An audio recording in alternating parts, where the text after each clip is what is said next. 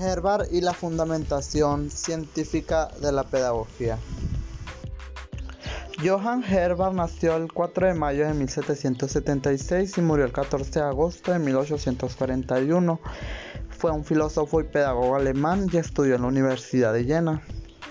Él considera como fin educativo formar la moralidad estableciendo un enfoque psicológico empleando un modelo pedagógico. Él desarrolló la virtud como fin educativo y también considera al alma como una unidad. Hay tres diferencias que él propuso dentro de la actividad educativa, como lo son la disciplina, el gobierno y la instrucción.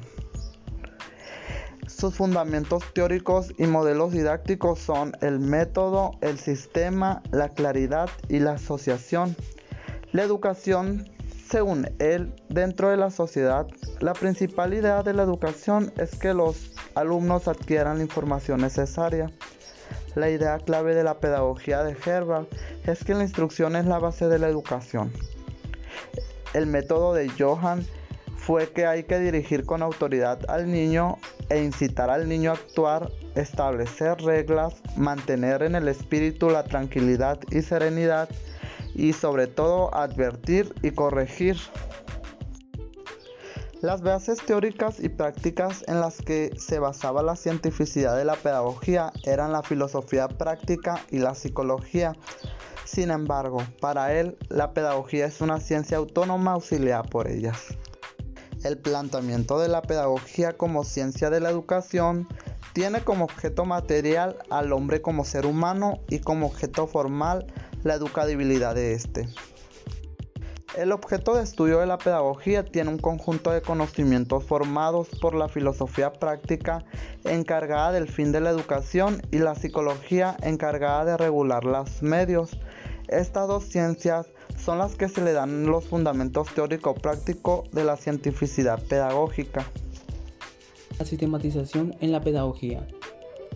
Como sabemos, la pedagogía es una disciplina y toda disciplina requiere un proceso de investigación y organización permanente para ir conformándose como tal y para seguir asentando sus bases teóricas y conceptuales. Pero para esto tiene que apoyarse de diferentes estrategias investigativas que le permitan obtener información de reflexión y para crear nuevos saberes. La sistematización en sus inicios fue para procesos de evaluación.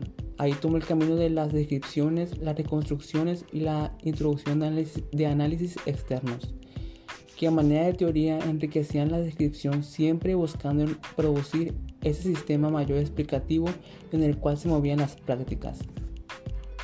Después de ahí, tratando de salir de las explicaciones simples y muy descriptivas, la investigación trató de ayudarle y fue ahí cuando se introdujeron elementos de la hermenéutica, del interaccionismo simbólico y de la lingüística. Esto para tratar de darle mayor importancia a las prácticas que diferentes profesionales en la acción desarrollaban en, nuestras realidades.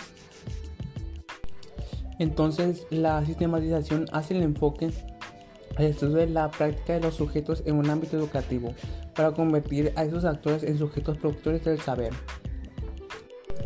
Para terminar, lo que la sistematización permite en el campo educativo es proporcionar información clave y comprender los sucesos y acciones de los sujetos educativos, tal y como ellos lo viven, enuncian y describen.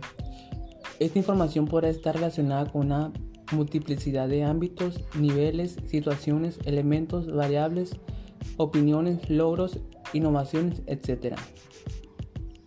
La institucionalización de la pedagogía. La pedagogía es la racionalización de la educación. Se ha entendido como la institución de lo educativo y a su vez esta se explica como el modo legítimo de transmisión de los aspectos valiosos de la cultura, realizada desde quienes tienen el poder de elegir tales contenidos hacia quienes carecen de ella. La educación no es algo natural, fue creada históricamente vinculada a la conveniencia de transmitir los contenidos culturales necesarios, valiosos y relevantes. La pedagogía surge para intervenir en esta racionalización para dar una explicación y un curso coherente a la transmisión de dichos elementos. Totalidad en la pedagogía. La pedagogía piensa en el hombre total, lo concibe como un ente completo y por ello busca el desarrollo integral del individuo con todas sus potencialidades. Los procesos de aprendizaje involucran las esferas afectivas, psicomotriz e intelectual. Por lo tanto, por el amplio campo que abarca la pedagogía presume tener la capacidad para controlar las esferas que forman toda la totalidad del humano, identificar y definir los aspectos que rigen a la personalidad. La pedagogía es omnipotente y determinante. La educación pretende orientar hacia ese desarrollo integral del hombre y la pedagogía determina cómo se debe hacer.